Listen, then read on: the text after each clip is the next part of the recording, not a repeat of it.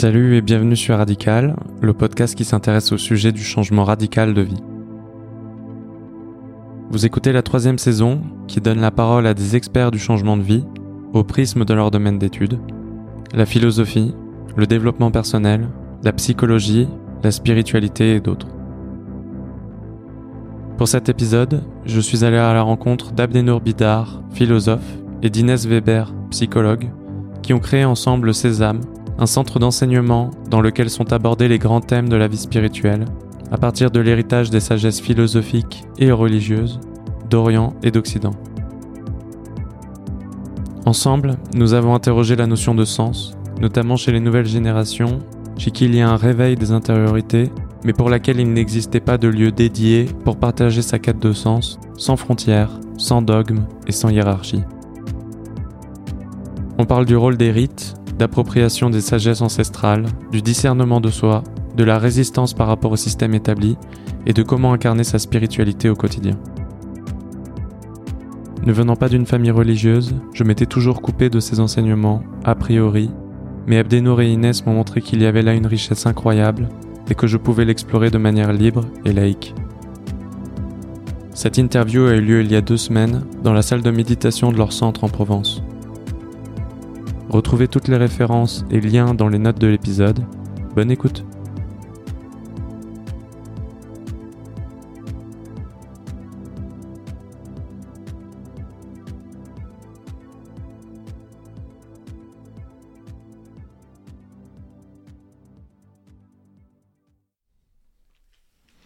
En fait, euh, vu qu'on était un petit peu sur toutes ces questions euh, sociétales, etc., hier j'ai eu un débat avec euh, mon colocataire qui est lui dans des milieux vraiment alternatifs et qui comprend pas trop ces questions de recherche de sens et qui les oppose un petit peu avec tout le monde alternatif, etc. Et on a eu du mal en fait à s'accorder sur le problème initial qui fait qu'on est dans toutes ces considérations pourquoi il y a eu cette perte de sens finalement? Euh, Déjà, est-ce qu'il y a eu une perte? Ça, c'est aussi quelque chose qu'on peut interroger. Mais vraiment, quel est le problème initial qui est, à mon avis, important de poser pour savoir quelles sont en fait les solutions qu'on peut apporter? Comment décrire ce problème initial de perte de sens? Quelles sont les causes? Et pourquoi il est particulièrement présent aujourd'hui finalement? Waouh T'as pas une question un peu plus simple pour commencer Une petite Non, non, mais on va, on va, se, on va se mettre en jambe avec ça. Mais euh, non, bah, c'est évidemment une question très, très, euh, euh, très profonde et, difficile parce que ça interroge la civilisation en fait et le cours de la civilisation depuis au moins deux ou trois siècles. Euh, avec à partir notamment de, de, la période de, la, de ce qu'on a appelé la sortie de la religion, de la sécularisation, c'est-à-dire que voilà, les religions ont perdu beaucoup d'influence sur les sociétés, beaucoup d'influence sur les consciences, et puis on, s'est mis à faire de la civilisation avec des, principes et des valeurs sociopolitiques, et puis les questions existentielles qui étaient prises en charge autrefois par la religion sont passées un peu au second plan. Donc il y aurait probablement des choses à aller chercher de ce côté-là, mais bon, là, ça nous entraînerait trop loin. Moi, je dirais de manière peut-être plus simple et plus actuelle, euh, en tout cas c'est comme ça que j'ai l'habitude de, le dire, que la crise de sens est liée et, relative à une crise de lien. C'est-à-dire que si les gens souffrent autant, c'est que... Euh, beaucoup de nos liens nourriciers, vitaux, euh, essentiels sont euh, soit coupés, euh, soit très en souffrance, et remplacés par d'autres liens qui sont au contraire des liens de domination, des liens de suggestion, qui nous ligotent et qui nous étranglent. Et les liens qui sont en souffrance, les bons liens, je dirais, sans faire de manichéisme hein, entre le, bon et le mauvais, c'est d'abord le lien à soi, et c'est quelque chose de très simple, c'est euh, l'exigence pour moi, l'être humain, euh, de vivre en accord avec ce que je suis euh, profondément.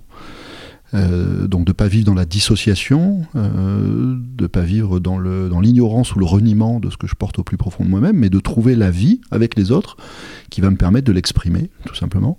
Je crois que ce lien aujourd'hui est hyper frustré et il est cause de beaucoup de, de, souffrance morale chez, les individus qui sont embarqués dans des vies qui ont des, finalités complètement extérieures. Hein. Il faut remplir tout un ensemble de critères de réussite, euh, d'efficacité, de, performance, de, bon, etc. Coller euh, le plus possible un certain nombre de normes, de standards sociaux et souvent en, rupture, ou comme je le disais, en ignorance complète de, finalités qui seraient beaucoup plus singulières, beaucoup plus personnelles, mais auxquelles on ne fait pas droit parce que la société ne nous en parle jamais, elle ne nous apprend pas euh, justement cette mise en accord de soi avec soi, c'est-à-dire de, ce qu'on est avec la vie qu'on a ou la vie qu'on mène. Ensuite, il y a le lien à l'autre. Bon, on le voit dans nos sociétés euh, qui sont hyper fracturées, divisées, tout ce qu'on veut. Il y a des inégalités, il y a des murs qui se dressent partout. Euh, bon, quand on parle aujourd'hui, moi je, suis bien placé pour le savoir parce que ça, m'est arrivé tant de fois, quand on parle aujourd'hui de fraternité, de compassion, euh, on, passe pour un hurluberlu, parce qu'on a l'impression d'être... Euh, on nous renvoie l'image d'un idéalisme euh, qui est en décalage total avec la réalité, parce qu'on part du principe, dans notre société moderne et contemporaine, que l'homme est un loup pour l'homme, et que de toute façon, la société, c'est nécessairement une société de concurrence et de compétition, et qu'il faut simplement faire en sorte d'organiser la compétition et la concurrence entre les loups. Moi, c'est ce que j'ai appelé, comme euh, d'ailleurs, j'ai pas, pas inventé l'expression, c'était un anthropologue américain qui s'appelait Marshall Salins. Marshall Salins dit ça, c'est une anthropologie sinistre euh, qui a faussé toute la civilisation et qui a faussé tous les rapports euh, et même toutes les institutions de, la civilisation. Donc il y a autre chose à cultiver probablement dans le cœur humain, parce qu'il ne s'agit pas non plus d'être alors là cette fois-ci idéaliste au sens naïf et candide du terme, l'homme n'est pas forcément naturellement bon, mais euh, il l'est potentiellement. Et, donc, à nous de nous donner les écosystèmes euh, de société dans lesquels, euh, justement, la relation à l'autre va nous permettre d'exprimer ce qui est aujourd'hui impossible à exprimer, en effet, c'est-à-dire ce, cette empathie qu'on porte en nous-mêmes, etc. Puis le lien à la nature, bon, voilà, enfin, je ne vais pas commencer à faire un exposé, mais c'est pas seulement une question de respect, c'est pas seulement une question de trier les déchets, etc. La nature a été pendant des millénaires, pour tous nos ancêtres, une maîtresse de sagesse absolument extraordinaire. Elle nous a enseigné, hein, nos prédécesseurs l'ont toujours appelé le premier et le plus grand de tous les livres. Euh, donc c'est une source de méditation, c'est une ressource d'émerveillement, c'est une ressource de questionnement. Elle nous dit quelque chose sur les lois profondes de la vie et la capacité pour nous d'être en accord avec les lois profondes de la vie. Euh, c'est-à-dire de les faire euh, circuler à travers nous, c'est d'abord d'aller en prendre le, modèle dans une véritable proximité avec la nature qu'on a à peu près perdu. Pour, nous, la nature, c'est un truc lointain. Euh, on vit la plupart du, pour la plupart d'entre nous dans des villes où la nature est encagée dans des espaces verts, dans des parcs, etc. Hein, c'est plus de la nature, c'est un zoo naturel en fait. Hein. on a laissé quelques arbres. Et donc, euh, on n'a plus cette opportunité d'entrer dans un rapport contemplatif, euh, pas seulement à la beauté de la nature, hein, j'insiste, mais vraiment à cette euh, sagesse profonde qui est relative aux lois de la vie, en fait, et à l'énergie qui circule dans, dans, l'existence. Mais du coup, ouais, une fois qu'on a un petit peu posé ce problème, j'aimerais comprendre comment ces âmes apportent une solution, on va dire, je ne sais pas si elle est complète, exhaustive, je pense que vous diriez que non, mais euh, donc ce que vous dites, c'est que c'est un, centre, une communauté ressource qui permet de vivre et partager nos quêtes de sens sans frontières, sans dogme et sans, hiérarchie. Donc ça, ça se matérialise avec euh, vos journées que vous organisez à Paris tous les mois, c'est ça? Tous, les deux mois. Ok, tous les deux mois. Plus euh, des semaines ici dans le lieu où on se trouve. Pendant les vacances scolaires, quatre par an, quatre semaines par an. Ok. Et euh, j'ai l'impression qu'il y a une approche, en fait, euh, finalement, où la place de l'autonomie euh, est vraiment mise en avant. quelle est votre approche, en fait, pour réinjecter ce sens et qu'il soit réinjecté au cœur de nos sociétés, en fait? Oui. Bah pour répondre, je pense que je vais faire une forme de genèse un peu du sésame, d'où d'où c'est parti. donc c'est parti du constat déjà qu'il y avait un vide de sens qui touchait particulièrement euh, peut-être les nouvelles générations, à commencer par la mienne, euh, la tienne, euh, qui sont les générations qui ont grandi dans toutes les ruines des grandes propositions de sens non seulement les, les, ruines donc, de religion avec la sortie de l'État religieuse, mais aussi les ruines de toutes les grandes idéologies politiques du XXe siècle. Donc on pourrait dire par exemple ce que certains ont appelé la génération Y d'après la chute du mur. bon. en tous les cas, force est de constater qu'il y a eu qu'à partir de ce moment-là, il n'y avait plus rien, plus aucune grande proposition de sens qui avait cette capacité à euh, nous euh, faire du commun, à nous souder, à nous soulever, à soulever nos existences, à nous euh, résultat nous donner l'impression que bah, on vivait pour quelque chose qui en valait vraiment la peine et avec un sentiment de dépassement. Résultat, notre génération, elle, réagit à ça d'une façon tout à fait saine, c'est-à-dire qu'elle s'est mise au bout d'un moment bah, à, chercher par elle-même. Hein, bon. Donc, il y a comme ça ce qu'on a nous appelé euh, le, réveil des intériorités euh, euh, et toute cette aussi cette génération de, des libres chercheurs ou en tout cas des autodidactes comme ça spirituels au sens en tout cas en puissance hein, ils ne sont pas forcément de fait ou complètement accomplis mais en puissance. Résultat je dit bah ok mais c'est bien que ça ait ce mouvement sain qui apparaisse mais qu'est-ce qui existe pour l'accompagner? Et on a constaté qu'il n'y avait pas, à notre sens, de structure ou de milieu ou de, euh, de, proposition euh, adaptée à cette nouvelle, euh, à cette nouvelle condition de, de, recherche. parce que les, offres existantes, c'est soit les milieux confessionnels, soit c'était l'offre universitaire. Donc l'offre universitaire, c'est seulement théorique, hein, c'est exhaustif mais théorique. Les offres confessionnelles sont toujours liées une seule tradition, euh, un seul cadre de référence, etc. Et on sont souvent associés quand même à des logiques d'appartenance. Hein. Donc on s'est dit, bah, au milieu de ça, euh, le problème c'est que cette génération, elle est aussi euh, des petits-fils et des petites-filles des, des, modernes qui veulent exercer leur esprit critique, leur liberté de conscience, qui veulent aussi être dans une fraternité plus, euh, plus universelle, qui veulent euh, côtoyer tout le monde, euh, pas se, restreindre à des groupes limités. Bon, et qu'est-ce qui existe pour eux? Bon, résultat, on a voulu créer ce lieu, ou ce milieu, de libres chercheurs, où on essaie de cultiver ce, qu'on appelle aussi le libre ensemble, c'est-à-dire de pouvoir à la fois se nourrir les uns des autres, et puis se, donner l'occasion de rencontrer les héritages, de rencontrer, de disposer d'un certain nombre de ressources culturelles et humaines, mais en laissant chacun responsable, libre et aussi responsable, ce qui n'est pas que facile, évidemment, eh bien, de décider par soi-même de son propre chemin. Donc on n'est pas une voie, on n'est pas une méthode, euh, on donne rien de clé en main, mais on donne accès, accès à des ressources et à des espaces où on peut partager ces, grandes questions qui nous animent tous, qu'on a tous euh, profondément en nous. On dit souvent ça euh, aussi entre nous. si les réponses sont pas les mêmes, les questions, elles, sont tout à fait communes à euh, tout, être humain qui, entreprend comme ça de, bah, de réfléchir de, euh, au sens euh, de, la vie, de, sa vie en particulier, etc. Bon, voilà, ça c'est la raison d'être du sésame. Mais il y a hum, ce, ce, constat, ou en tout cas cette conviction tout de même qu'il y a une richesse incroyable dans l'enseignement religieux, et finalement de pas réinventer la roue et d'aller chercher en fait dans l'existant et de pouvoir le partager à des personnes qui ne qui n'ont pas cet héritage. Je me présente comme exemple en fait avant de découvrir votre initiative.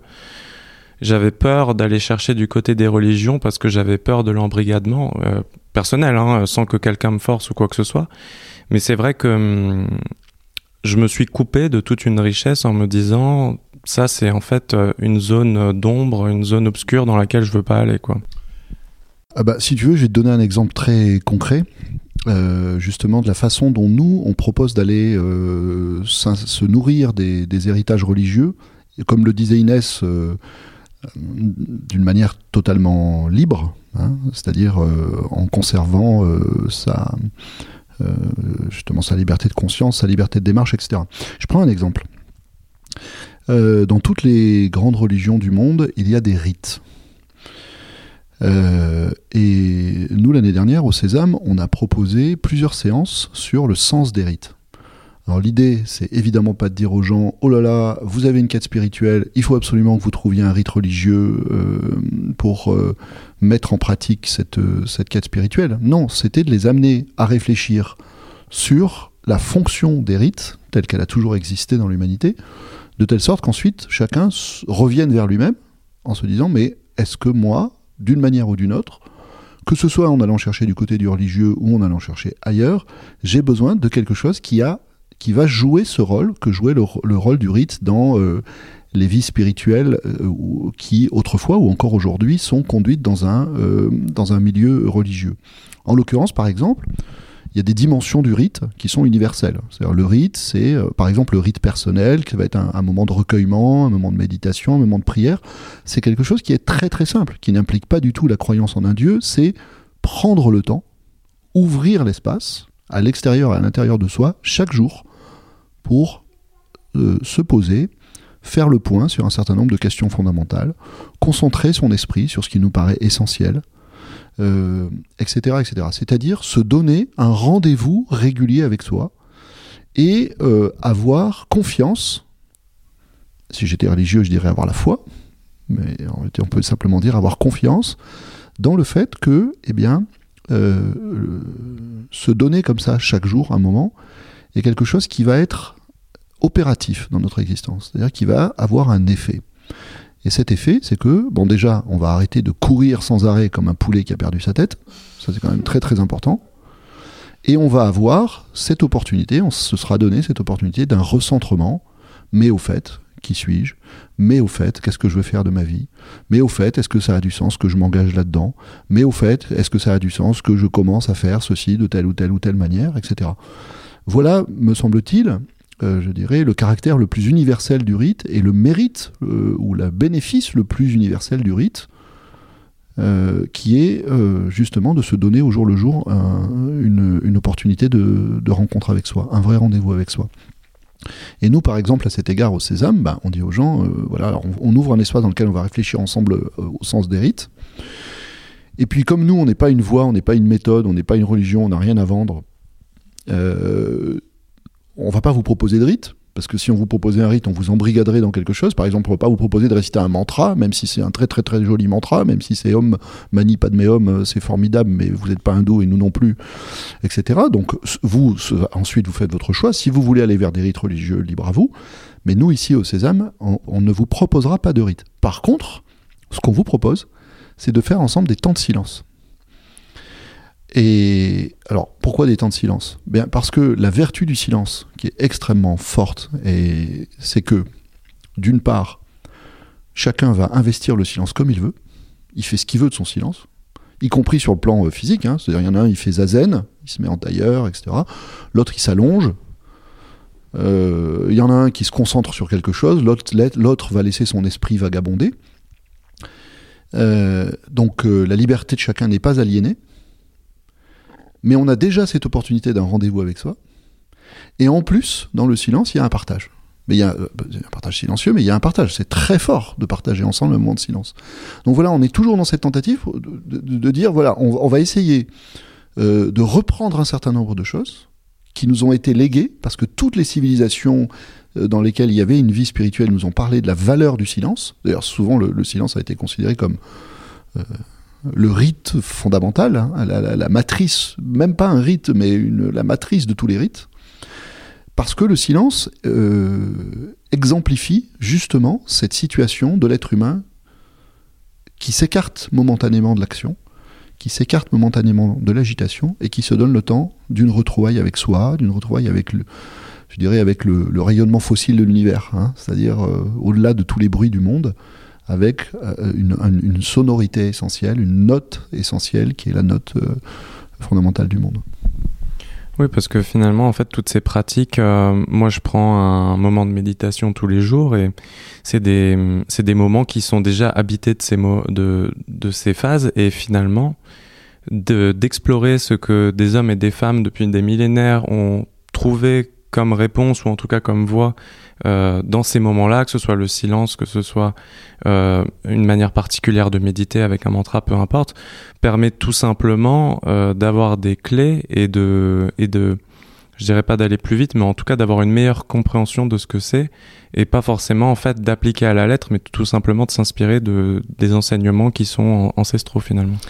Oui, tout à fait. En fait, ça reste des outils. Hein, donc tout dépend de l'usage qu'on en fait. Hein. Si si on, prend la boîte prête à emploi et qu'on l'applique telle quelle, ou si au contraire, bah, on s'approprie, qu'on crée à partir, qu'on choisit, qu'on choisit à l'intérieur, ou justement de choisit de pas choisir à l'intérieur d'une religion, d'une proposition de sens. Vous voyez, bon. Euh, mais oui, pour en revenir à, tes deux questions, c'est euh, sûr que euh, il y a vraiment des trésors hein, dans tous ces héritages qui sont communs, qui font partie du patrimoine culturel de l'humanité, de toutes les traditions de sagesse religieuses et philosophiques et poétiques. C'est pas que dans la religion évidemment, même dans, les grandes littératures, dans tout ce qu'il y a, toutes les œuvres qui ont du souffle, toutes les œuvres qui ont justement transmis quelque chose à l'être humain sur les significations profondes de l'existence, bon, et qui, qui, qui lui insufflent euh, euh, cette, cette sève ou quelque chose qui, qui, comme ça, nourrit son âme en profondeur. Que ce soit donc d'Orient, d'Occident, euh, dans toutes les traditions, dans toutes les cultures, il y a des, des, des, des trésors, des éléments très très précieux dont on aurait, il me semble, dont on a tort de se priver a priori. C'est ça le problème. C'est que euh, le, le, génie de la, de la laïcité, pour, pour moi, c'est pas de, c'est de nous permettre de faire ce choix, non pas d'avoir zéro vie religieuse ou zéro vie spirituelle et de, mener une existence en dehors de, toute cette, de toute cette dimension et cette partie de nous-mêmes, mais au contraire de pouvoir accéder librement et à partir de ça, de faire son choix en conscience de est-ce qu'il y a des choses que moi j'ai envie euh, de, de, retirer de ce côté-là et d'employer, de transformer, ou, euh, ou non. Sauf que force est de constater que pour l'instant l'usage, en tout cas ça c'était mon expérience, donc je parle aussi de mon parcours à moi, j'ai eu l'impression, enfin je me suis rendu compte après a posteriori que j'avais été, jamais été mise en contact dans mon éducation, dans, la culture dominante avec euh, toute cette partie-là de notre héritage. Et que une fois que je l'ai rencontré et que moi j'ai trouvé que ça apportait à mon existence des choses fondamentales et essentielles et que euh, j'ai, ressenti euh, vraiment comme une forme d'amputation et que j'avais l'impression de retrouver un membre hein, de, moi-même et de me sentir que tout d'un coup je pouvais bah, euh, vivre de manière euh, tout à fait autrement et me mouvoir dans l'existence autrement à partir du moment où je me suis ainsi complétée. Hein. Ce qui ne signifie pas que euh, je, je, renie toutes les autres parties de ma culture, mais que je vais composer avec tous ces éléments-là. Hein. J'aimerais aussi parler de l'aspect communautaire parce que, hum, encore une fois, dans mon chemin personnel et même dans beaucoup de chemins, j'ai l'impression, peut-être c'est l'héritage individualiste, je sais pas, j'ai l'impression qu'il y a un petit peu ce côté du pèlerin, en fait, où on essaie de tracer sa voie tout seul et comme s'il y avait un romantisme autour de ça, où on va essayer de, limite, euh, d'aller le plus loin possible dans sa souffrance euh, personnelle en se disant qu'on est un héros parce que on peut la supporter tout seul. Et vous, l'aspect communautaire est très important et c'est vrai que je vois vraiment les limites de cette approche. J'en vois aussi euh, les richesses euh, à, un à certains égards, mais c'est vrai que l'aspect communautaire, j'y viens de plus en plus, donc j'aimerais vous interroger là-dessus sur l'intérêt de cet aspect-là.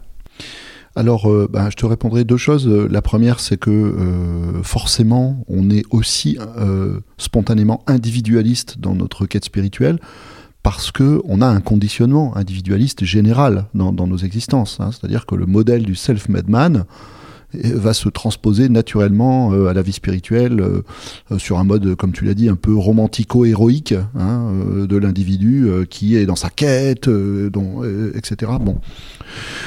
Nous, ce qu'on a essayé de faire avec le Sésame, c'est d'ouvrir un espace dans lequel les quêtes puissent se partager et en réalisant ce paradoxe, on dit souvent comme ça avec Inès, de se retrouver libre ensemble. Euh, parce que euh, il nous a semblé nécessaire que cette quête spirituelle soit partagée, euh, d'une part. Alors, on n'est pas une communauté hein, non, plus. on, ne vit pas ensemble, on vit pas au même endroit, chacun a sa vie, etc. Mais on se retrouve régulièrement donc il y a un véritable partage, il y a, des amitiés qui se créent ou, des affinités, euh, euh, etc. Et puis on a l'impression d'un compagnonnage hein, avec, euh, avec les uns et les autres au, long cours. Bon. Parce que on ne peut pas, c'est comme pour le, reste de l'existence, hein, ce sont des choses très simples, très universelles. L'union fait la force. Nous, les êtres humains, on n'est pas des, on n'est pas des êtres autosuffisants et auto-nettoyants.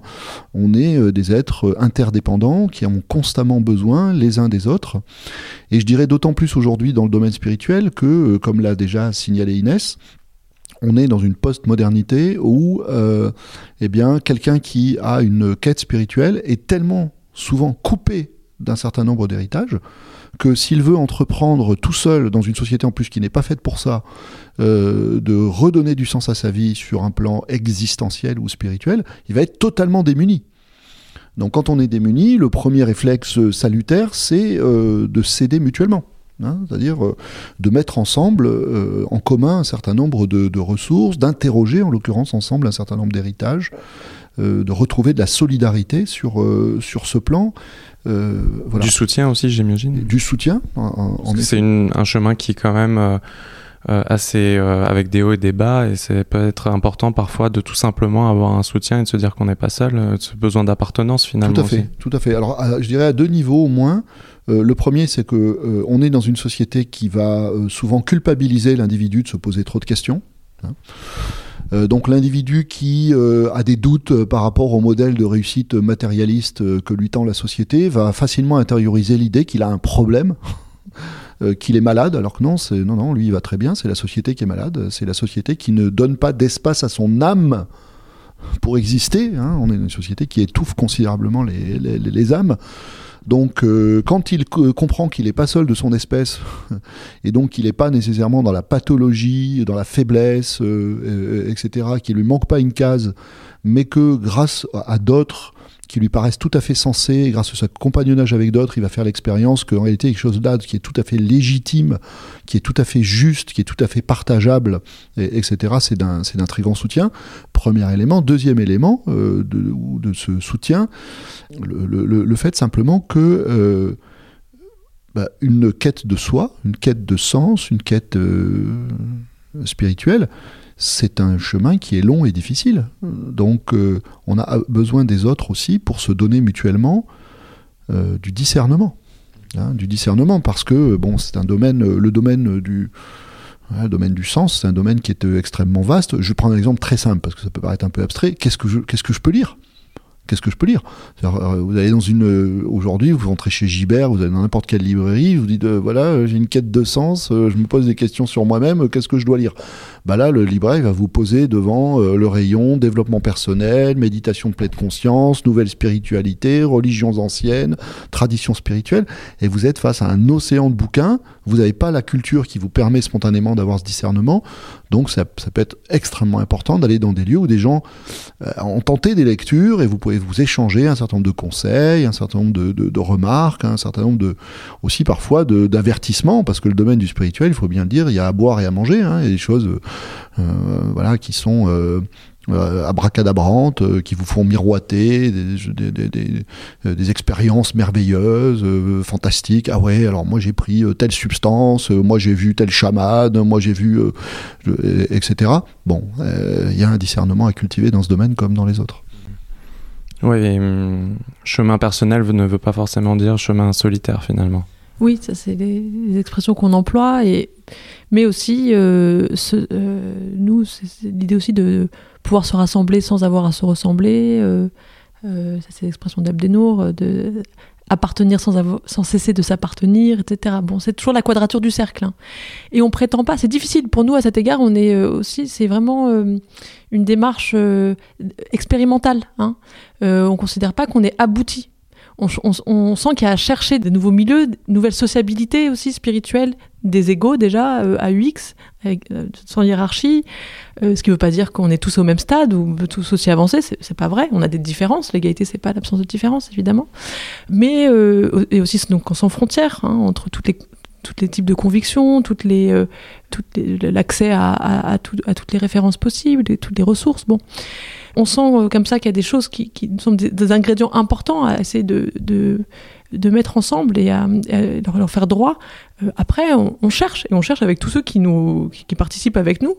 Euh, on prétend pas ni être parfait, ni avoir trouvé la solution miraculeuse. Et on pense pas que, ce que nous, on cherche est, unique, qu'on a le monopole de la nouvelle, des nouvelles solutions. Au contraire, à mon avis, elles, vont, elles ont intérêt à être diverses et variées, parce que sinon on va recréer de la conformité, de l'uniformité, et on sait très bien les méfaits que ça crée. Euh, mais en tous les cas, voilà, ça c'est vraiment le, c'est toujours euh, les grands principes euh, et, cette recherche de quadrature du cercle de, la liberté, mais du partage et aussi de cette, de, de, pouvoir entreprendre cette démarche avec vraiment beaucoup d'exigences, hein, tout en étant aussi en se ménageant, en sachant euh, qu'il y a des étapes, qu'il s'agit de discerner aussi euh, qu'est-ce qu'on est capable de donner à tel moment, etc. Hein, bon. Euh, tous ces éléments-là qui sont, qui, sont qui, méritent d'être tenus ensemble, eh bien, on essaie de leur donner, de, de, trouver des formes de, de, partage et de, lieux, hein, que ce soit les journées ou les semaines, peu importe. c'est en tout cas avec cette intention-là qu'on se réunit et qu'on propose ces, ces, moments. Hein. Et justement, sur ce côté expérimental, communauté de recherche. Je ne sais pas si vous avez déjà utilisé ce terme, mais euh, j'ai l'impression qu'il y a cette volonté un petit peu aussi de traduire, je ne sais pas si c'est le bon mot, des sagesses ancestrales dans un monde qui a énormément changé. Et c'est vrai que je suis toujours euh, étonné de ce côté, on essaie d'appliquer à la lettre ce qui a été élaboré, expérimenté par des personnes qui ont vécu il y a 2000 ans, qui étaient dans une réalité complètement différente, avec une manière de s'exprimer différente, avec un, héritage culturel complètement différent. Est-ce qu'il y a cette volonté, je crois que tu parlais de créer un espéranto spirituel, est-ce qu'il y a cette volonté un petit peu de remettre au goût du jour et comment on fait? Bah, tu vois, moi, euh, bah, je vais prendre, je vais, comme tout à l'heure, je parlais d'un exemple. Je pense que c'est bien d'ancrer, que les choses soient incarnées. Donc, je vais te parler de mon cas. Moi, je suis de culture euh, musulmane. Et euh, je vois comment dans l'islam, mais je pense que bon, c'est quelque chose. Enfin, c'est pas je pense, j'ai constaté de nombreuses fois qu'on a la même chose dans les autres religions. Il y a un mythe de l'origine, hein, c'est-à-dire que euh, on a ce préjugé que euh, euh, au moment de la naissance de l'islam, il y a eu quelque chose qui était absolument idéal, la communauté du prophète Mahomet, Mohammed est mythifiée, etc. Et donc on a le sentiment que si on veut être fidèle à la tradition, il faut retrouver cette origine perdue, qui s'est diluée, dévaluée, altérée, etc., etc. Bon ça, c'est quelque chose qu'on observe de manière très très euh, générale dans la, dans la vie spirituelle.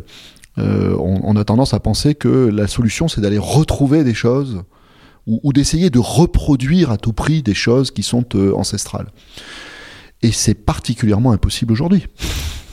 c'est particulièrement impossible aujourd'hui, je dirais, depuis le début de la modernité. C'est-à-dire que la condition humaine a changé dans des proportions qui vont en plus en s'accélérant mais dans des proportions énormes euh, depuis deux ou trois siècles. Nous ne vivons plus du tout dans les mêmes conditions que nos ancêtres, et donc euh, euh, il y a nécessairement quelque chose à réinventer. Et toute la difficulté, et c'est une autre quadrature du cercle, comme la quadrature du cercle que tu évoquais Inès, entre être rester soi-même et, pourtant partager quelque chose avec les autres. Ici, c'est comment hériter euh, tout en inventant. Hein, c'est-à-dire comment reprendre euh, de ces sagesses anciennes ce qui peut encore être conservé, et comment assumer la nécessité conjointe de le métamorphoser dans quelque chose de nouveau. C'est passionnant, mais c'est extrêmement difficile. Euh, voilà. Et à cet égard, on considère le sésame, on le dit souvent comme ça entre nous, comme une sorte de laboratoire dans lequel on essaie de dire dans des mots nouveaux des phrases anciennes. Euh, c'est la raison pour laquelle, moi, par exemple, dans, mon livre euh, Les tisserands, euh, j'ai repris un, très vieux symbolisme, le, le, symbolisme du tissage, justement. Hein, tisser, tisser des liens, etc. bon, faire des nœuds. Bon. Je l'ai repris, mais mon idée, c'était vraiment de le reprendre d'une manière qui soit comestible par des gens d'aujourd'hui.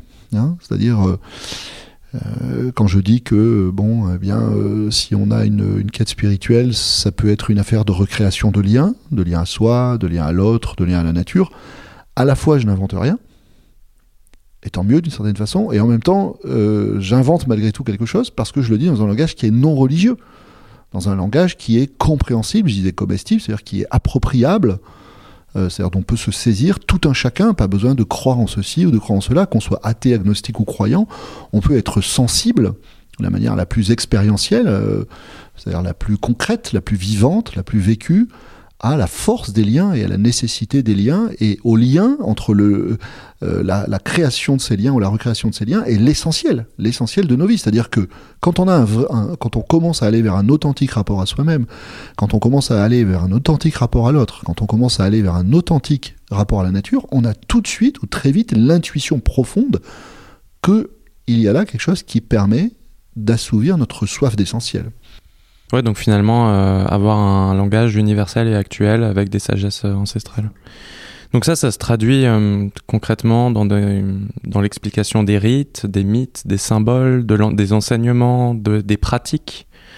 Il y a d'autres sujets que vous, que vous couvrez avec le sésame? Alors d'abord, ce qui est important, je pense que ce qui nous, aussi ce qui nous spécifie aussi, c'est qu'on a une approche thématique ne fait pas de l'interreligieux. On n'est pas, on, consacre pas des séances ou, euh, ou des événements à telle ou telle tradition, euh, euh, juste en prenant soin de toutes les évoquer ou en tout cas un certain nombre. Pas du tout. L'approche thématique, c'est justement de d'exhumer, on va dire, les grands thèmes communs qui, sont, qui ont tous à faire avec les grandes questions existentielle, ce qui anime le cœur des hommes, hein, tout simplement, et euh, de, se les reposer, nous, en tant qu'elles nous concernent et qu'elles ont une actualité euh, pour nous, et de pouvoir ouvrir tous les livres, euh, si tant est qu'on trouve qu'il y a des choses qui peuvent nous donner du grain à moudre, nous donner de la matière pour eh ben, approfondir ces questions, tout simplement. Voilà.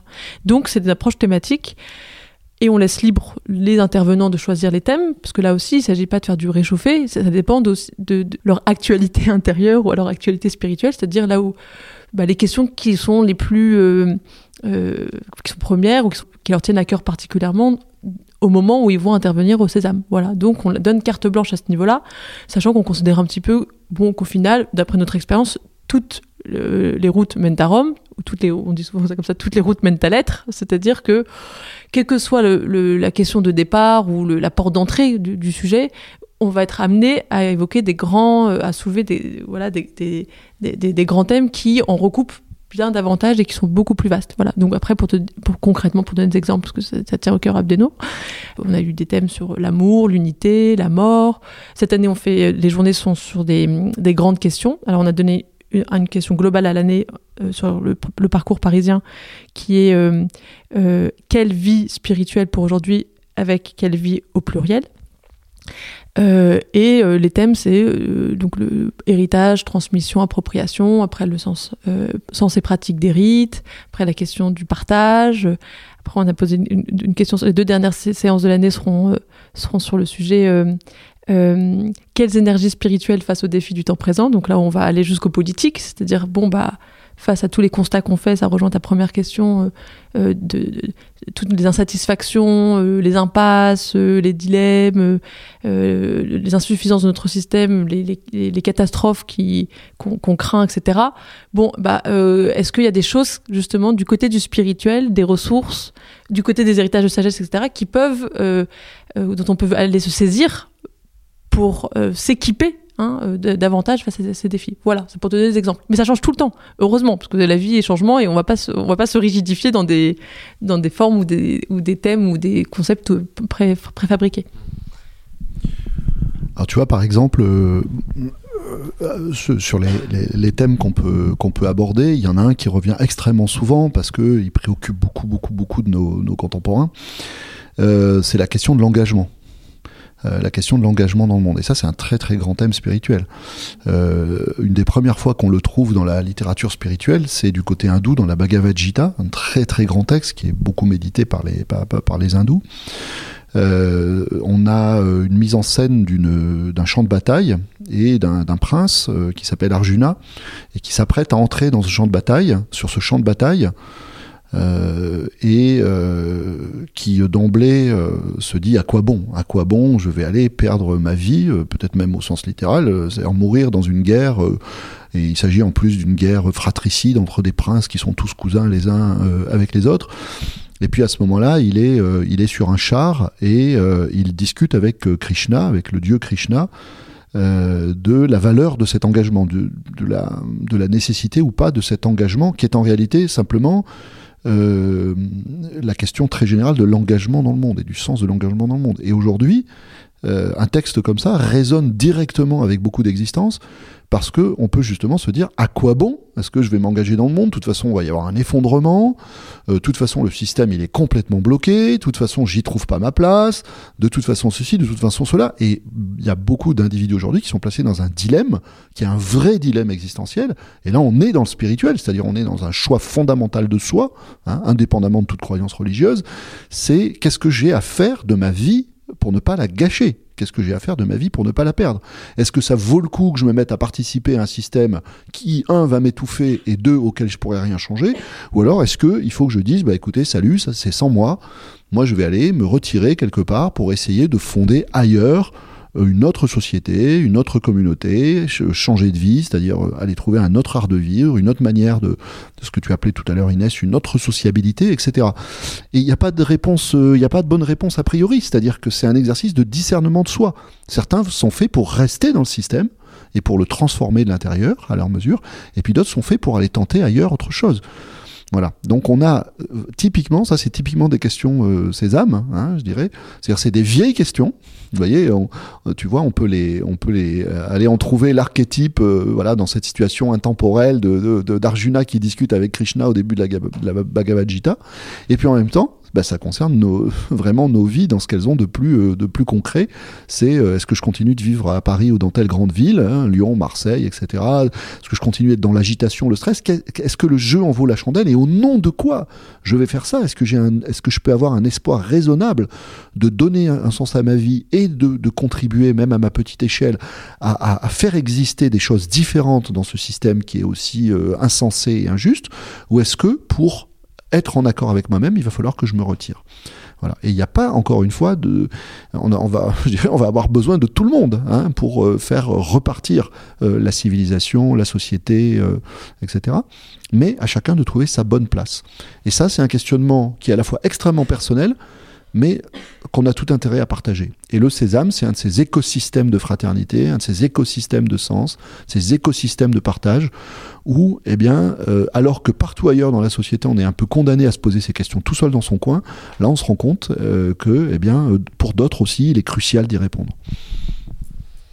je vais passer sur des questions un peu plus techniques mais plus courtes. Là, on parle un petit peu de tout un univers guerrier et c'est une question que j'avais avant de venir ici. C'est hum, quelque chose en fait euh, qui est très actuel pour moi. C'est est-ce qu'il y a une notion de combat dans le chemin spirituel? Euh, bah là encore, je vais te faire une réponse en partant de ma, ma propre culture spirituelle. Euh, tu sais, du côté musulman, il y a cette, fameuse notion de djihad qui, est, qui est très importante. moi, elle me parle pas.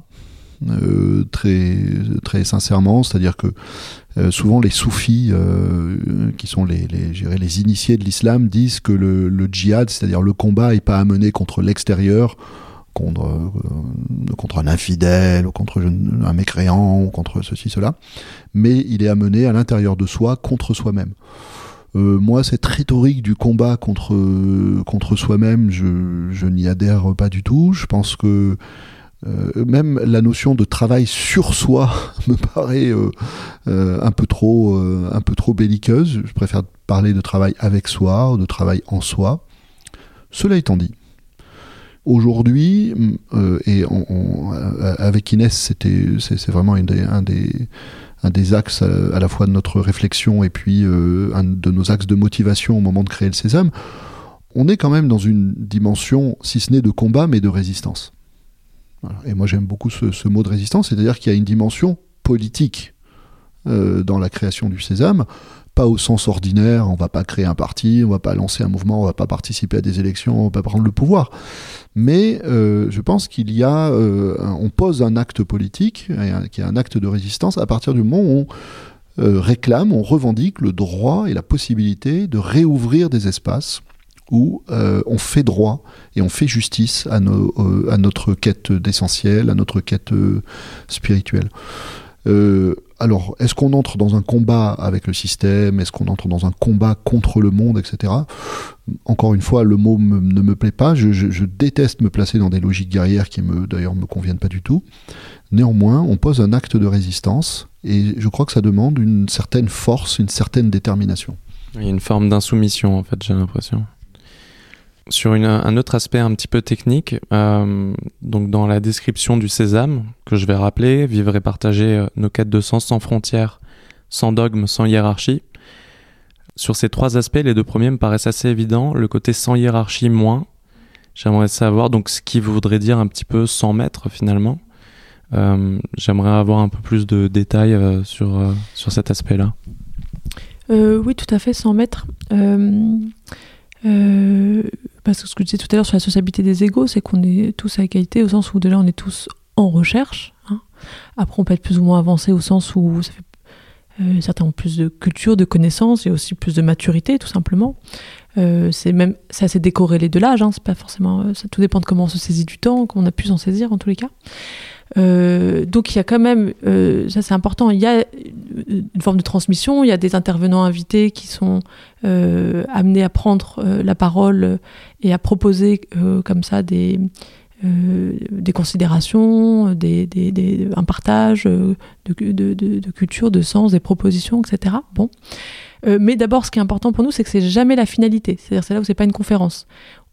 En général, on commence par cette parole qui, nous permet de, qui nous met pied à l'étrier de la finalité qui est vraiment l'échange. Hein. Donc c'est toujours une partie, c'est qu'une partie de nos, de nos séances et c'est pas c'est, pas le but. Hein. Et euh, à partir de là, d'ailleurs, il y a toujours après des, des petits, des temps de partage en petits groupes puis en grands groupes. Donc en réalité, on poursuit euh, le, questionnement qui est ouvert euh, et nourri au départ pour nous donner de la matière par l'intervenant tous ensemble. Hein. Euh, et euh, donc personne, il n'y a aussi pas de maître au sens où personne se place comme directeur de conscience. Personne va être là pour dire, euh, bah, pour toi c'est ça qu'il faut faire, toi c'est ci, etc. Et même si on partage des questions, après, on peut se donner des éléments pour, pour avoir le choix, mais celui qui va décider de ce qui va être fait ou pas fait, euh, et, c'est chacun d'entre nous. Et d'ailleurs, on n'a pas à en rendre compte d'aucune manière. Hein. bon, on n'a pas à se donner des, des, comptes euh, là-dessus. Voilà. Et il y a une, une expression que j'aime bien, que moi je tire du judaïsme, qui est ma tradition de, de départ ou d'origine. La notion de maître-élève. Hein. Il y a un, terme dans le judaïsme qui, désigne le, maître comme maître-élève en réalité. C'est-à-dire dans l'idée que euh, on est toujours maître-élève à la fois. Hein. Donc c'est plutôt cette idée-là, c'est-à-dire qu'on a tous à, se transmettre et à recevoir, pas de manière égal, euh, en tout cas dans le sens euh, identique, mais c'est cette dynamique-là, en tout cas, qu'on cherche à, créer. Juste si je fais le, contre-argument, c'est pas forcément quelque chose auquel je crois, mais c'est vrai que dans cette notion de maître, il y a aussi le fait de transmettre une force et une détermination que l'élève n'a pas toujours. Et donc c'est plutôt par, ouais, c'est par rapport à ça aussi de savoir quelle est la limite de ça. Mais euh, bon, euh, je, faut pas que ça devienne une tarte à la crème, mais c'est encore une quadrature du cercle. C'est-à-dire que euh, au Sésame, il y a un certain nombre d'intervenants. Et à partir du moment où ces intervenants, on les a choisis parce qu'ils avaient un certain parcours, une certaine maturité, un certain nombre de connaissances, etc., puis qu'ils étaient engagés eux-mêmes dans une, dans, une vie spirituelle avérée, il y a une transmission il y a une transmission, il y a des enseignements. C'est-à-dire que bah sinon, euh, on donne la parole à quelqu'un et on n'apprend rien. Donc, euh, pas l'intérêt de lui donner la parole. Euh, donc, euh, donc on assume complètement l'idée qu'il y a une transmission, qu'il y a des enseignements, etc. Par contre, on veille très scrupuleusement, et à commencer par, par nous-mêmes, hein, moi à commencer par moi-même, on veille très scrupuleusement à ne pas acquérir vis-à-vis d'autrui une position d'autorité euh, qui euh, menacerait euh, de proche en proche d'aliéner complètement l'individu à telle ou telle personne. Hein, c'est-à-dire que il peut y avoir des enseignements, mais devenir le gourou, c'est-à-dire devenir la référence absolue qui, dont chaque parole est vénérée, dont la personne est vénérée, etc. ça, c'est quelque chose qui est par rapport auquel on est extrêmement vigilant. Moi, je vais vous dire les choses de la manière la plus concrète. Ça fait des années que j'écris, ça fait des années que je parle euh, dans, le, dans, le domaine spirituel, et je vois à quel point les gens, beaucoup de gens, un certain nombre de gens, un nombre certain de gens, euh, ont le réflexe spontané de vous considérer comme un maître, à partir du moment où vous prenez la parole. Bon. Moi, comme d'un besoin finalement. Comme d'un besoin, voilà, le besoin de se référer à quelqu'un que tout d'un coup on va se mettre à parer d'une aura, etc., euh, etc. Moi, dès que je sens ça de près ou de loin, je mets la personne à distance je mets la personne sur, même parfois de manière extrêmement sèche, enfin correcte euh, et courtoise, mais sèche, parce que euh, il y a là pour moi quelque chose qui est contradictoire avec la vie spirituelle. C'est-à-dire que la vie spirituelle, c'est une conquête de son autonomie, une conquête de sa singularité, une conquête de soi. Bon. Et euh, moi, le seul maître de ce point de vue-là, que je considérais comme un, enseignant authentique, c'était Socrate, c'est-à-dire un antimètre. Socrate était un antimètre, c'est-à-dire que, comme il le disait lui-même, moi, ma fonction d'enseignement se limite à euh, ce qu'il appelait la maïotique, c'est-à-dire l'art d'accoucher les esprits, j'aide l'autre à accoucher de lui-même. Mais euh, s'il entre euh, vis-à-vis de moi dans une logique qui est une logique de vénération, c'est-à-dire une logique de mimétisme, alors là, eh bien, je, je, l'envoie promener, quoi, tout simplement. Après, pour compléter, c'est une question qu'on se pose aussi, qui est une grande question philosophique vis-à-vis de la liberté, c'est-à-dire est-ce qu'on est capable d'être libre spontanément, immédiatement, ou est-ce que c'est une capacité qui s'acquiert, qui se cultive et qui nécessite donc des étapes, et donc dans les étapes intermédiaires, de pas tout de suite être totalement libre. Bon, bon chacun à se positionner là-dedans. Évidemment, euh, euh, nous, après, on a vraiment choisi euh, d'être cet espace où on renvoie chacun à sa liberté, donc à sa responsabilité. Et quand les uns ou les autres ne sont pas prêts pour ça, et eh ben tout simplement, ils vont aller chercher ailleurs en complément ou revenir plus tard au sésame ou, ne pas venir du tout au sésame parce qu'ils auront besoin de quelque chose de plus structuré, de plus euh, guidant, de plus, euh, euh, méthodique, etc. Et donc ils vont pas se retrouver dans notre offre, tout simplement. Mais nous, c'est notre choix parce que c'est ce qui nous ressemble le plus. Donc on peut pas proposer quelque chose qui est plus, qui est, loin de nous, sinon ça serait, ça irait pas, ça serait faux. C'est cette notion que j'aimerais euh, amener un peu aussi dans cet entretien. J'ai l'impression qu'on l'a un peu mis de côté. C'est euh, l'aspect euh, très dans la pratique en fait. on n'a pas abordé les moments de silence qu'il y a à chaque fois dans vos, journées et dans votre semaine. J'imagine que l'expérience personnelle et directe est aussi primordiale dans l'enseignement de chacun, dans sa propre voix finalement. Mm-hmm. Euh, oui, tout à fait. Alors ça, c'est la grande question, la pratique. Parce qu'à la fois, on comme disait Abdenour, euh, à part les, temps de silence, on fait, il n'y a pas de, moment de pratique tel qu'on se représente la pratique. C'est-à-dire avec tout un, euh, on va dire tout un, protocole. Un protocole, merci, c'est le mot que je cherchais, solennel, etc. Ou via des objets extérieurs reconnaissables, un texte ou un chant, etc. Bon. Mais en réalité, tout est pratique. Tout est pratique à partir du moment où on met une intention dans une action. Voilà. Et donc, à partir, pour nous, tout est pratique, c'est-à-dire la façon de se dire, la façon de s'accueillir, euh, de proposer du thé, de d'échanger entre nous. Euh, bon, à, partir du moment où, en effet, euh, tout le moment est mis au service de d'approfondir le lien à soi, à l'autre, au lieu, au moment, dans cette qualité recherchée de présence et, dont, dont, le moment euh, le, cadre en fait est, fait pour le favoriser et juste euh, nous met euh, dans la, bonne disposition. Hein, bon pour. En, fait, ça qui est intéressant, c'est aussi que la vie spirituelle, c'est la vie tout court, de sortir de cette séparation entre le profane et le sacré. Et c'est pas quelque chose qui se décrète, c'est quelque chose qui se travaille en, petit à petit, apprenant à investir chaque instant comme la meilleure des occasions pour dire les choses de manière la plus concrète, euh, c'est un peu ce que je te disais tout à l'heure. Euh, ici, on a voulu créer ce qu'on appelle avec Inès un ashboots. C'est un, terme, euh, un néologisme. Un ashboots, c'est-à-dire à la fois un ashram et un kibbutz. Donc ça a donné ashboots. Certains ont proposé kishram, mais c'est ashboots finalement qui l'a emporté. Eh bien, ashram, parce que justement, comme l'a dit Inès, là c'est la dimension de la méditation, la dimension de la contemplation, la dimension du questionnement, la dimension du recueillement, pour ceux qui le veulent, la dimension de la prière. Très concrètement, ça veut dire qu'on a une salle qui est très grande, qui est libérée, justement, c'est une salle de méditation, c'est une salle de recueillement.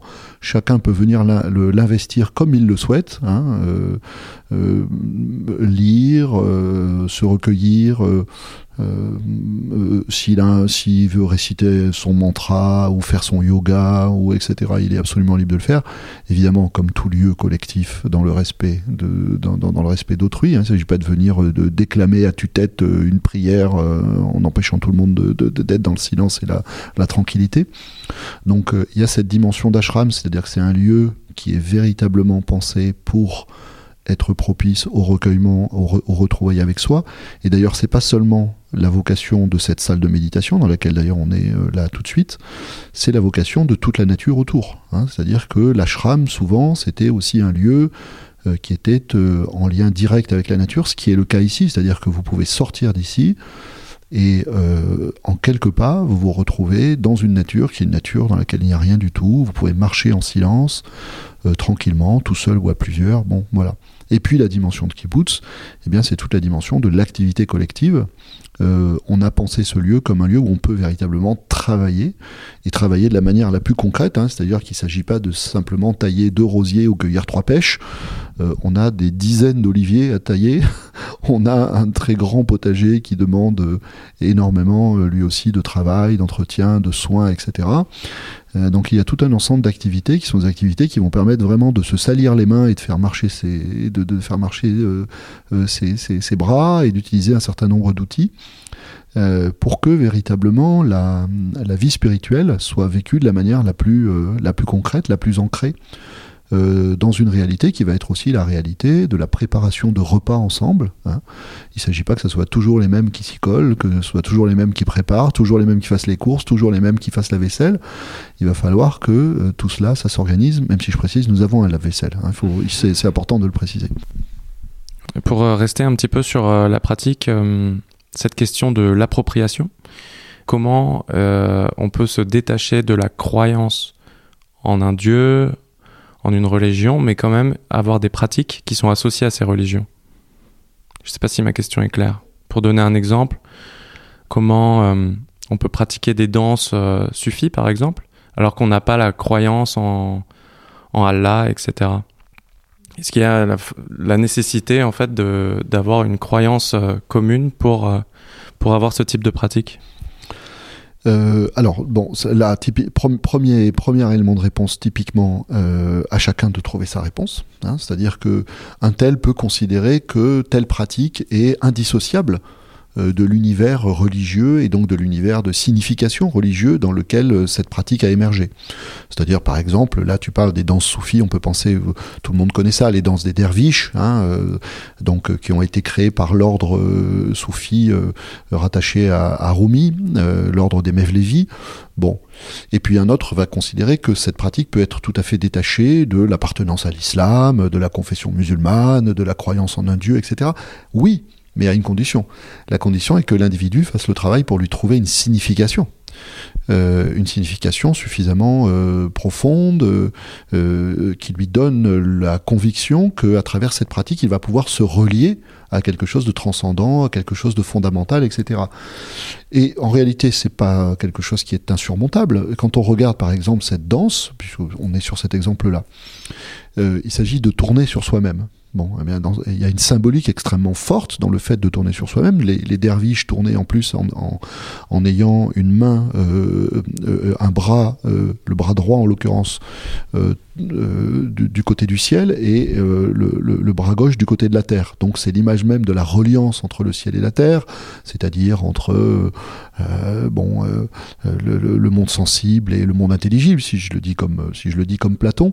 Donc on peut trouver Hein. mais, ça, c'est un effort à faire. Hein. c'est un effort à faire par chacun. Ça, c'est un véritable exercice que d'arriver à trouver des pratiques auxquelles on donne un sens, euh, auxquelles on adhère personnellement, et, qu'on a fait l'effort d'élaborer et de conscientiser personnellement.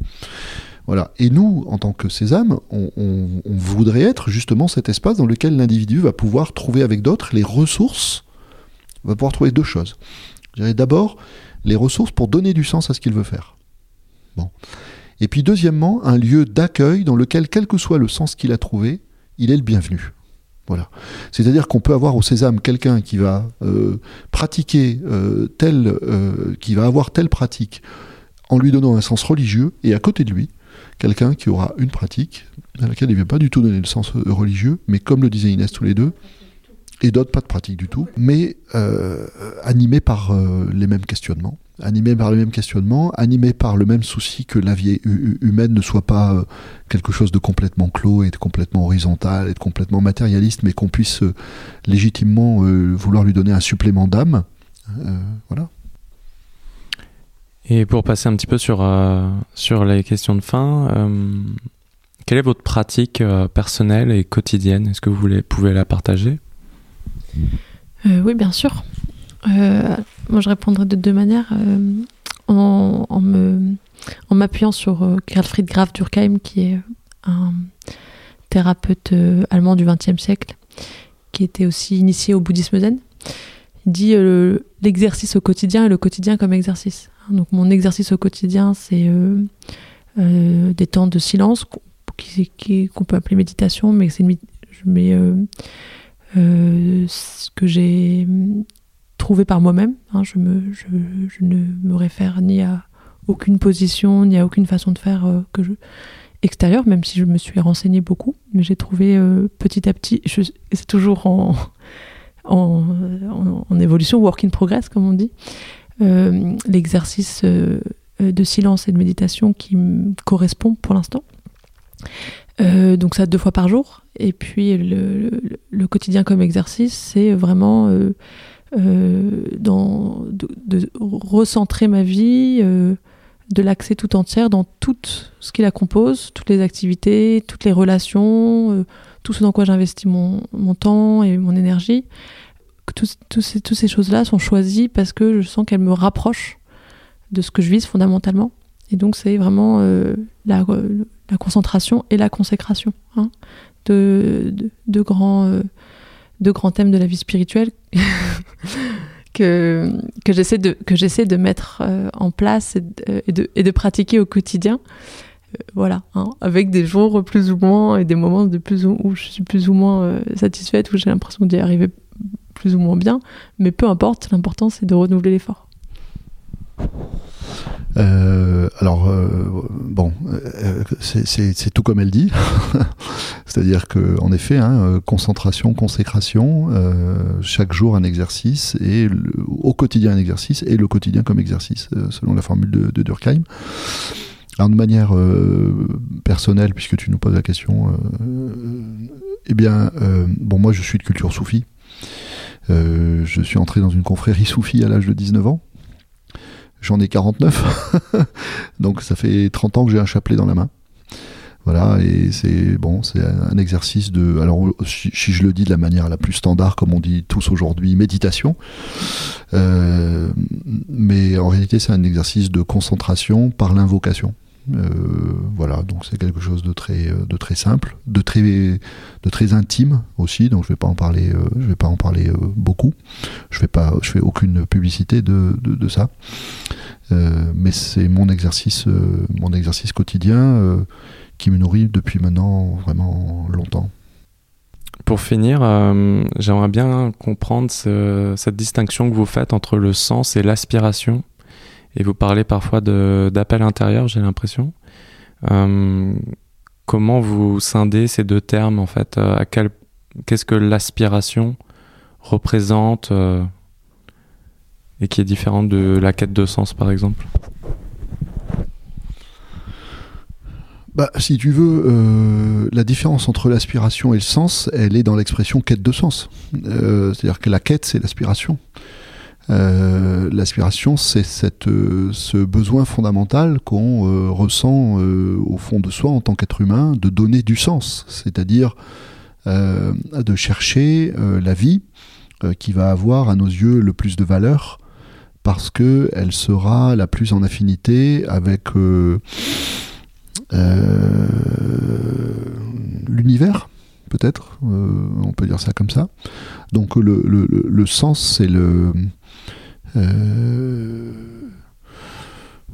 le sens, ça peut être deux choses. Ça peut être le but, hein, c'est-à-dire que euh, ça peut être euh, la, direction, une vérité par exemple qu'on peut, peut vouloir chercher ou un, ou un essentiel auquel on peut se consacrer. mais le sens, c'est aussi le chemin, c'est aussi la voie elle-même. Hein, c'est-à-dire que, et en ce sens-là, le sens, c'est la quête elle-même. Hein. C'est-à-dire euh, euh, donner du sens à sa vie, c'est non seulement lui donner un but, mais c'est aussi prendre un chemin euh, vers ce but. et l'aspiration, c'est pour moi une question de fidélité à soi, de, fidélité à soi, c'est-à-dire que ma vie spirituelle, c'est pas quelque chose d'optionnel. Euh, c'est pas un hobby, c'est pas un passe-temps, c'est quelque chose qui est exigeant euh, et qui va, en l'occurrence, exiger de moi que je me donne les moyens de vivre mon aspiration, pour que je puisse considérer que celle-ci est authentique. Hein. Donc euh, ça passe par plein de choses. Euh, quel, est le métier que je vais faire? Est-ce que je vais faire un métier d'abord ou est-ce que je vais m'engager dans la société euh, différemment? Ça va passer par le choix d'un certain type de sociabilité aussi, avec mes amis, ou en tout cas les amis qui sont actuellement les miens. Qu'est-ce que je partage véritablement d'essentiel? Est-ce qu'on est là simplement pour passer le temps? Est-ce qu'on est ensemble pour des raisons superficielles ou pour des raisons profondes? Le lieu où je vis, est-ce que c'est un lieu qui m'inspire ou est-ce que c'est un lieu qui ne me parle pas du tout? Donc voilà comment euh, cette aspiration va s'incarner et c'est un rendez-vous permanent avec soi. C'est pour ça que je parlais de fidélité à soi, fidélité à un engagement qu'à un moment donné on a pris. Et pour euh, finir sur un aspect très pratique. Euh, ça fait dix fois que tu dis pour finir. C'est vrai Merci de me corriger. J'ai le droit au montage, c'est l'avantage. mais cette fois, réellement, comment, comment entrer en contact avec le Sésame? Quels sont les prochains événements auxquels on peut participer, etc. Ah en voilà une question simple. enfin, tu finis par le plus simple euh, et le plus concret. Euh, alors, pour contacter le Sésame, déjà, on a un site internet centre-sésame.fr. Euh, site tout nouveau dont je suis très fière. et donc il y a une rubrique contact où on peut nous écrire directement. Sinon, il y a aussi mentionné l'adresse email du, du, centre. Les prochains événements, là, c'est le 2 février, une journée Sésame Paris héritage, transmission, appropriation, avec des questions euh, euh, comme euh, bah, justement tout ce qu'on vient d'évoquer là. Est-ce qu'on peut hériter et créer Que, que peut-on transmettre à ses enfants, etc., etc. toutes les, grandes questions axiales de, cette journée sont précisées sur le site. on a toujours comme dans ces journées toujours comme invité permanent, intervenant permanent. Abdenour Bidar, ici présent, et euh, là, l'intervenant invité, pardon, c'est Federico Procopio. Euh, qui est un moine bouddhiste qui euh, officie dans un, dans un dojo à Paris, mais qui aussi, on va dire, transfrontière, c'est-à-dire qu'il il a, il intervient dans plein d'autres lieux que purement les lieux dédiés au bouddhisme. Et puis il y a un concert aussi de musique sacrée ou de musique euh, qu'on a, ou profonde. Euh, donc voilà, ça c'est le 2 février. Et puis euh, la première semaine Sésame de l'année, Sésame Provence, c'est du 15 au 21 février ici. donc les inscriptions sont ouvertes. vous êtes tous les bienvenus et on sera ravis de vous recevoir. voilà. Et là, il y a différentes possibilités que vous trouverez toutes sur le site. Ok, C'est bon? Ouais, c'est parfait. Merci. Merci, merci beaucoup. J'espère que vous avez apprécié cet épisode. Si c'est le cas, n'hésitez pas à vous abonner et à noter le podcast sur iTunes. Et à bientôt pour un nouvel épisode de Radical. Salut